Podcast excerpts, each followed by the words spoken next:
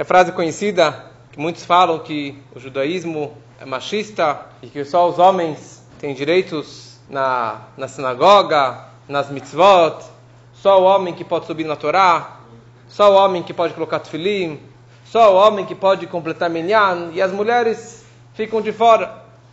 E é um argumento que muita gente realmente se incomoda com isso. Nessa semana, a Torá, em uma palavra, nos ensina que, na verdade, esse argumento não tem nenhum fundamento, e pelo contrário, o judaísmo não é nada machista, mas ele apoia cada vez mais, as pessoas percebem o valor verdadeiro da mulher judia. Normalmente, se diz que a vantagem do homem, o poder do homem, a mitzvah de casar é a mitzvah do homem. A mitzvah de colocar tefilim é a mitzvah do homem. Mas falando especificamente sobre o casamento, sobre o lar judaico, então a vantagem do homem é ish o beitó, o homem e a sua família. O homem, ele que domina, ele que tem a mitzvah de ter filhos, ele que tem a mitzvah de casar e não a mulher. Qual uma boa mulher? Eis o Isha Ksherá. O que uma mulher Ksherá, uma boa mulher? Haosaretzon Balá aquela que faz a vontade do seu marido. E que normalmente quer dizer que ela está submissa, que ela está abaixo ao marido e ela tem que seguir as ordens do marido. E muitas pessoas realmente enxergam a mulher dessa forma. Mas tem uma frase nessa paraxá que a Torá descreve sobre o trabalho do Kohen Gadol, do sumo sacerdote, no dia do Yom Kippur, quando ele entrava no Santo dos Santos. E a Torá descreve no final que com todo o serviço dele no dia de Yom Kippur, ele vai perdoar para si e para sua casa. O Be'ad Beitó para sua casa. O que, que significa para sua casa? Beitó Abait significa Istó, significa a sua mulher, a sua esposa. Daqui nossos sábios, eles nos ensinam que apesar que durante o ano todo o Kohen Gadol não precisa ser casado, ele pode ser solteiro e fazer todos os trabalhos que ele fazia no templo, mas no dia do Yom Kippur, se o Kohen Gadol não fosse casado, ele não podia ser o Kohen Gadol que iria servir no templo. Teria que ser um segundo, um, terceiro, um outro Kohen Gadol, mas não ele. Quer dizer que no dia mais sagrado do ano, tinha essa obrigação que o Kohen Gadol lhe fosse casado. E a questão é por quê? Por que realmente ele precisava ser casado num dia tão sagrado? Talmud nos descreve que tinha um grande sábio que chamava Rabi Yosei. E Rabi Yosei, ele tinha um olhar diferente. Ele enxergava a vida de uma forma objetiva. Ele enxergava no fundo, no fim da história, no que, qual é o objetivo de cada coisa, não o meio de campo. Então, por exemplo, quando ele enxergava o boi dele, que puxava o arado no campo, não tinha trator na época, quando ele se referia a seu boi, ao invés de falar chori, o meu boi, ele falava sadi, o meu campo. Quer dizer, ele enxergava que o propósito não é o boi. O boi eu não vou comer da carne dele. O propósito do boi é puxar o arado para arar o campo. Então ele enxergava o boi, na verdade, significa meu campo, a plantação que vai crescer daqui. Quanto mais forte o boi ele é, mais profundo o arado penetra na terra, mais é, terra virgem desperta lá de baixo e mais alta a plantação vai crescer. Que assim é, quanto mais baixo o arado ele desce, ele consegue na verdade despertar um potencial novo na terra. Então, quando era Yosei, ele enxergava o boi dele, ele chamava meu campo. Quando ele enxergava a mulher dele, ele chamava ela my home. Né? Minha casa pega meio mal, meu lar, meu doce lar. Ele chamava sua esposa Beiti, minha casa, meu lar, meu home. Ele não chamava ela de esposa, ele chamava ela de home, de casa. Porque ele enxergava na esposa dele que o propósito não é simplesmente o casamento e o prazer do casal estar junto, mas qual é o propósito desse casamento, dessa união, dessa união marital? é de ter uma casa. E casa significa ter filhos, de ter a próxima geração. E não simplesmente ficar lá a dois passarinhos, que também é importante, muito importante. Mas qual é o tachlis de tudo isso? Qual é o objetivo dessa união? É de ter os filhos. Essa era a grandeza, na verdade, desse Rabiossi. Que ele tem uma frase que diz: Eis o Raham Haroet anulado. Quem é o sábio? Aquele que vê, que enxerga aquilo que vai nascer. Quer dizer, ele consegue enxergar não somente o que está acontecendo agora, mas ele consegue enxergar aquilo que vai nascer amanhã, aquilo que nem nasceu ainda. Qual é a consequência, qual é o final, qual é o propósito de tudo isso?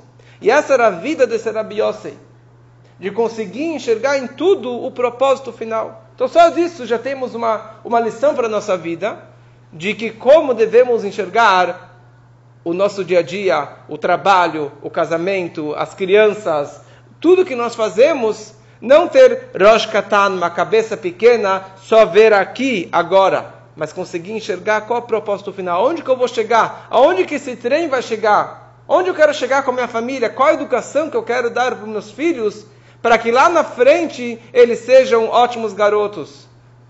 Qual o propósito desse meu casamento? Ou qual o propósito dessa minha empresa? Onde eu quero chegar? E não só enxergar o boi ou a mulher em si, mas algo muito maior.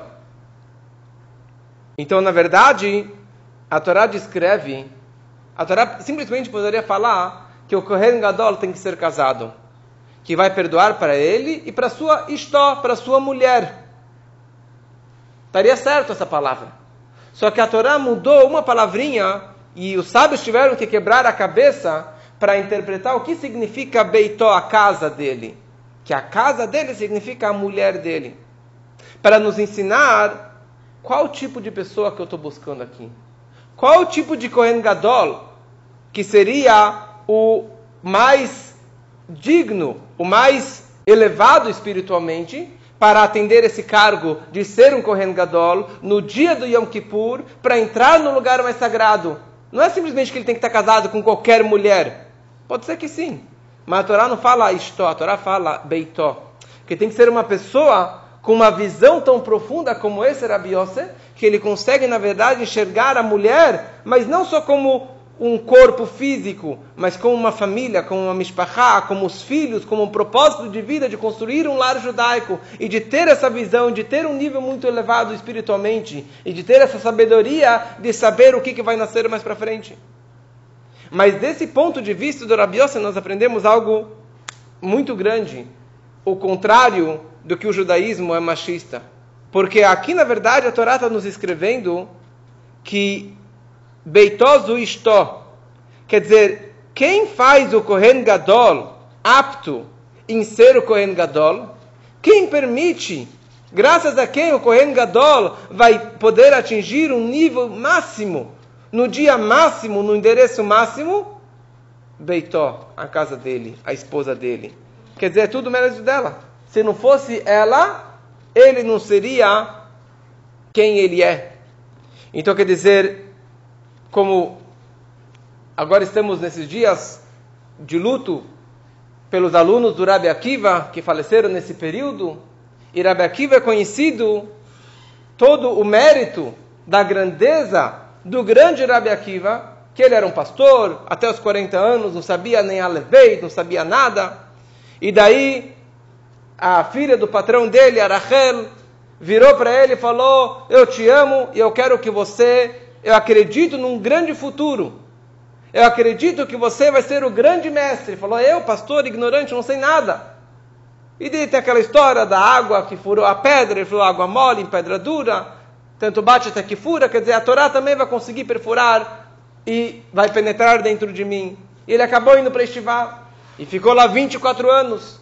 E depois de 24 anos ele volta com 24 mil alunos, que foram esses que faleceram nesse período. E quando ele estava chegando para casa, e ninguém sabia que ele era o marido dessa Rachel, que foi deserdada, que foi jogada para fora de casa pelo pai, quando ele chega com os 24 mil alunos e todo mundo vem recepcionar o Rabi Akiva, Rabi Akiva fala a seguinte frase, porque Arachel começou a se infiltrar e chegou na frente dele e queria mandar ela embora, porque não sabia que ela era a esposa do Rabi Akiva. E o Rabi Akiva virou para todos e falou: Sheli, Shelachem, Shelahu. Tudo que eu tenho, tudo que eu sei e tudo que vocês sabem é tudo mérito dela, é tudo graças a ela.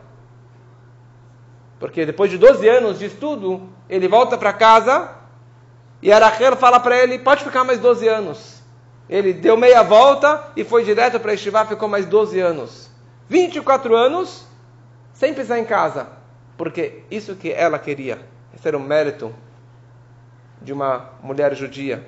Quer dizer, aqui na verdade a Torá está nos ensinando que quem constrói, a sabedoria da mulher que constrói o lar.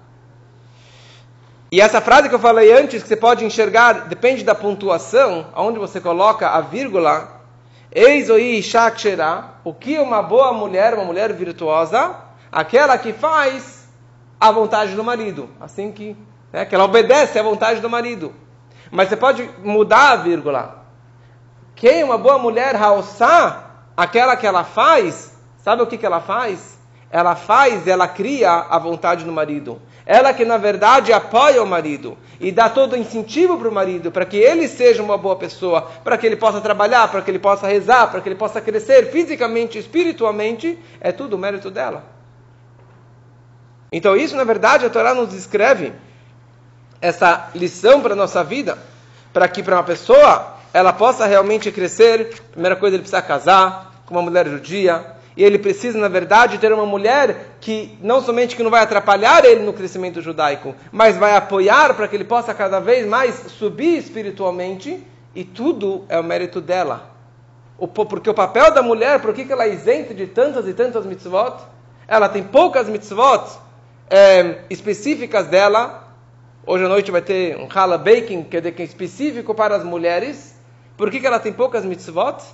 por causa que o papel dela é ser beital, de ser a casa, de ser o home. O papel dela de ser o alicerce, de ser estar dentro de casa e de construir a família, e de educar os filhos, e de fazer a comida, fazer a halá, acender as velas do Shabat, fazer a mikve, porque o papel dela é beitó, o papel de uma mulher virtuosa é de ser o home, de ser de trazer esses valores judaicos para dentro de casa e para o marido e para os filhos e que a gente possa aprender essas lições para o nosso dia a dia.